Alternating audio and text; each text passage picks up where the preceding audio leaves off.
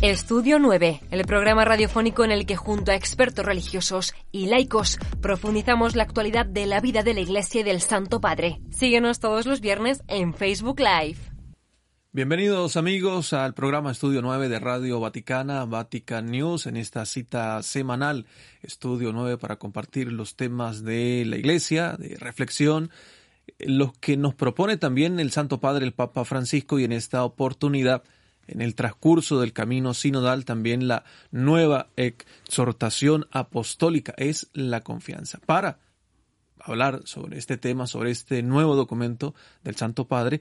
Eh, nuestro invitado, el Padre Emilio eh, Martínez, profesor del Teresiano. Bienvenido, Padre, a Radio Vaticana. Gracias, muy bien hallado y bien hallados los oyentes también. Gracias. Y, bueno, ¿cómo encuentra el documento, este regalo del Santo Padre, con motivo también del 150 aniversario del nacimiento de Santa Teresita del Niño Jesús y de la Santa Faz? Bueno, como podremos ir viendo un poco en el desarrollo de la entrevista, me parece un documento excelente, me parece un documento muy bien redactado el hecho de que esté escrito en modo sencillo, de manera que todos podemos entenderlo, no quiere decir que no sea profundo.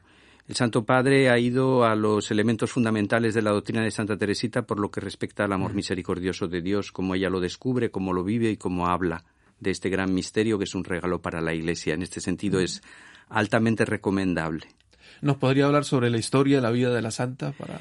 Bueno, ella es una santa muy conocida, sabemos que vive entre 1873 y 1897 en una familia profundamente católica, experiencias de amor y de dolor, de amor porque siempre se ha sentido muy querida, pero de dolor porque perderá a su mamá, perderá también, habrá perdido antes algunos de sus hermanitos, eh, sus hermanas van al Carmelo, eso hace que en ella mm, se produzcan fenómenos casi diríamos de fragilidad, de debilidad muy profundos, que superará en la gracia de Navidad, en la Navidad de 1886. Desde ese momento, confirmada en su vocación de esposa y madre de las almas, mm. esposa de Cristo y madre de las almas, su deseo solo es entrar en el Carmelo. Y allí vivirá pocos años, pero dejará entre sus hermanas un hermosísimo testimonio de amor a Jesús y de amor a los otros, de caridad. Muere en 1897, luego se publica la historia de un alma y de allí pues la explosión cuya onda expansiva llega hasta nuestros días y más allá. Mm. Bueno, y hoy cómo leer este documento que nos da el Papa, esta exhortación, cuáles son los aspectos que encontramos que nos ayudan también a, mm. seguir ese camino. Bien, yo pienso que lo primero que el Papa nos hace comprender es el valor de la doctrina de Santa Teresa de Lisieux, que ha sido acogido por la, acogida por la Iglesia y que es fuente de luz para los teólogos. El Papa evoca algunos temas que aparecen en otros documentos suyos, como por ejemplo Evangelii Gaudium o Gaudete te Sultate. Encuentra en Teresa un eco de lo que él nos decía allí, o quizás él ha sido eco de lo que previamente había visto en Teresa, ¿no? La necesidad de conocer a Cristo para comunicarlo a los demás por contagio, eh, el conocimiento de su amor, como desde la encarnación a la muerte en cruz, a la resurrección que nos abre las puertas de la vida, nos convierte en misioneros, misioneros que embriagan a los otros eh, de un amor conocido. El hecho de no ser autorreferenciales, de vivir para los otros el camino como superación, el camino de Teresita como superación de una economía de méritos frente a Dios. Recordamos en Gaudete te Sultate el pelagianismo, los neopelagianismos.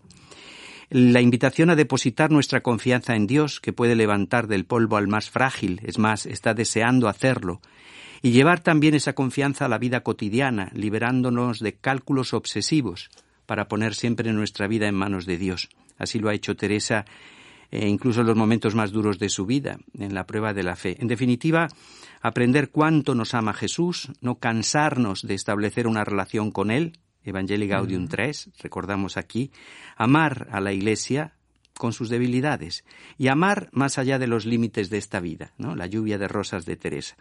sobre todo, así finaliza el Papa, para todos los cristianos, incluidos los teólogos, vayamos a lo esencial, la belleza del amor salvífico de Dios manifestado en Jesucristo, muerto y resucitado. Bueno, el Papa nos decía en la encíclica, es la confianza la que nos lleva eh, el amor en la exhortación.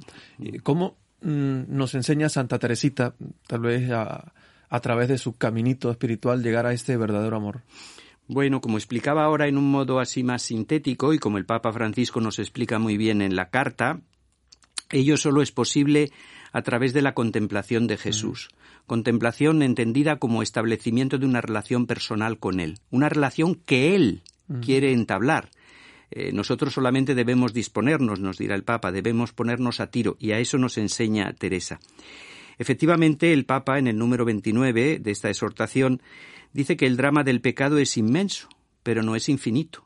Lo que es infinito es el amor de Dios manifestado en Cristo, su victoria sobre el mal, a través de su muerte, de su pasión y de su resurrección.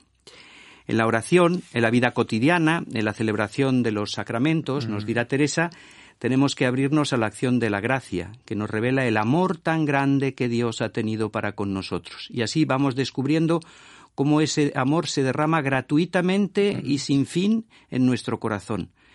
Vamos descubriendo con confianza que somos hijos de un gran Padre y hermanos de tan gran Señor.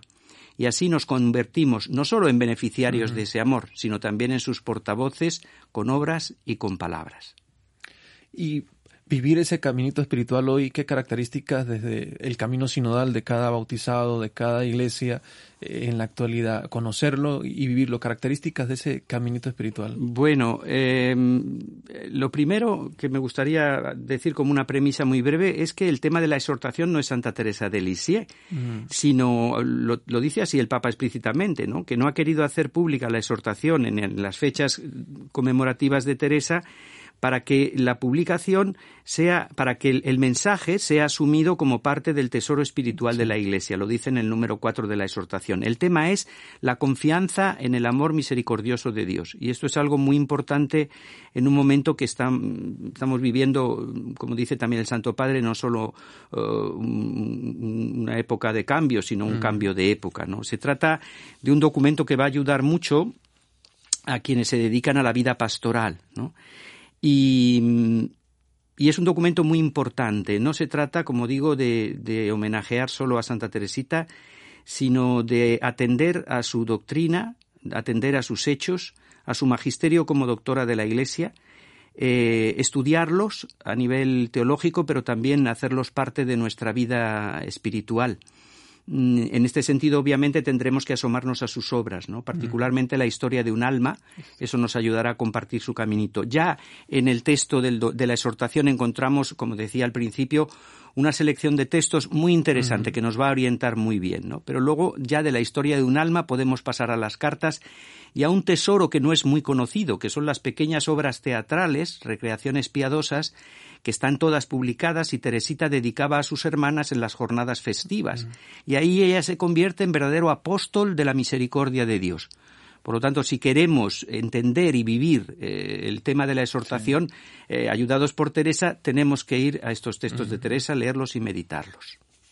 Esa confianza en Dios, eh, vivirla hoy en, nuestra comunidad, en nuestra parroquia, entenderlo en el caminar de cada persona.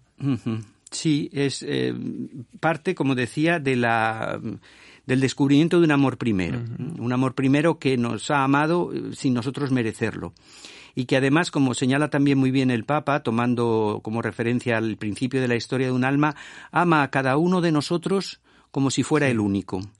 Eso hace no que nos cerremos en nosotros mismos, sino que aprendamos a amar como Él ha amado. Cuando el Papa casi al final del documento eh, empieza a afrontar el tema de la caridad en Santa Teresa del Niño Jesús, eh, nos hace comprender cómo ella, eh, el fruto espontáneo de conocer el amor de Cristo es compartirlo con los demás en las cosas de la vida cotidiana.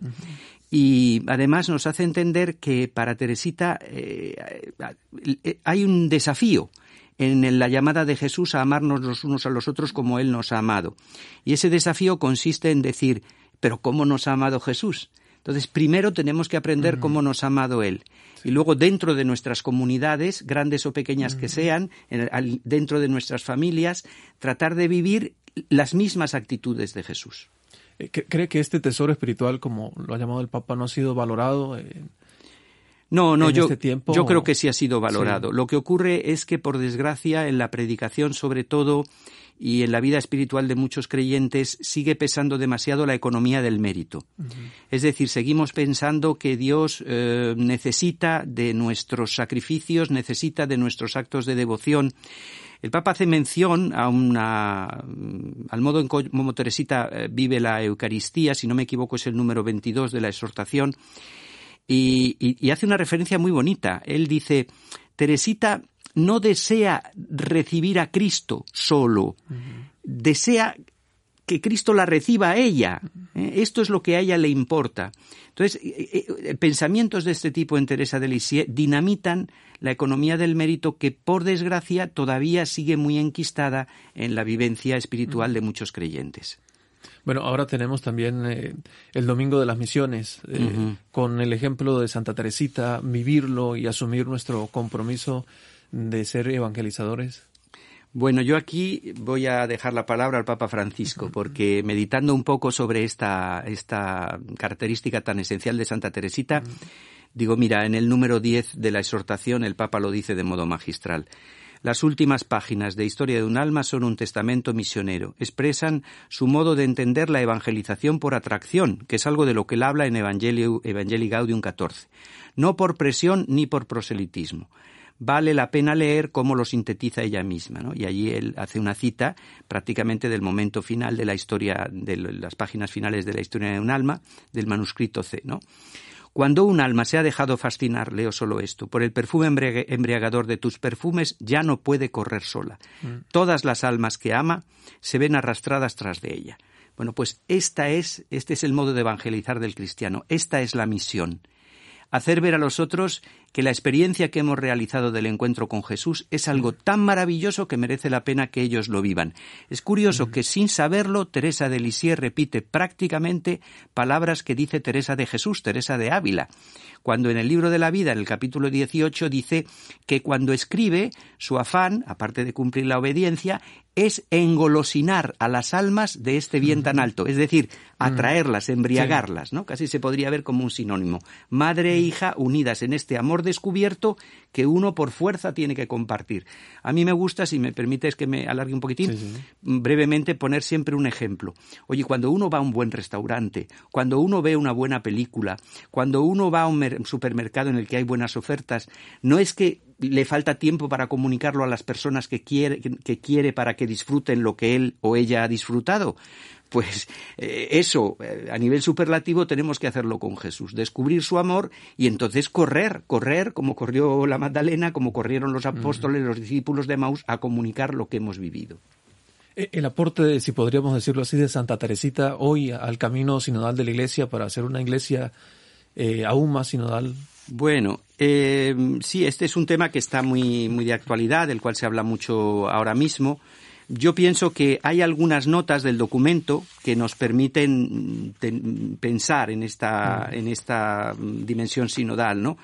Eh, yo diría, recomendaría leer los números 38 a 41 de la exhortación, que describen el amor de Teresa por la Iglesia, de dónde nace ese amor, cómo se realiza, el descubrimiento de su vocación y cómo ella se determina a hacer, en términos también que usa Teresa de Ávila, lo poquito que había en ella, ¿no? Teresa no lo expresa del mismo modo. Bueno, esto es, esto es un, digamos, un impacto mm. para, para un camino sinodal. ¿Qué puedo hacer yo? ¿Eh? No, entrar eh, rápidamente en el terreno del otro para decirle lo que debe hacer, sino qué debo hacer yo por el bien de la Iglesia, qué misión me llama el Señor y esa misión a la que me llama la pongo a disposición de todos para mm, dialogar y para encontrar juntos caminos nuevos. Y hay algo más que no me resisto a decir. Teresa es una contemplativa. Nos enseña a mirar en un modo nuevo al mundo. Este pensamiento está implícito en la exhortación de Papa Francisco.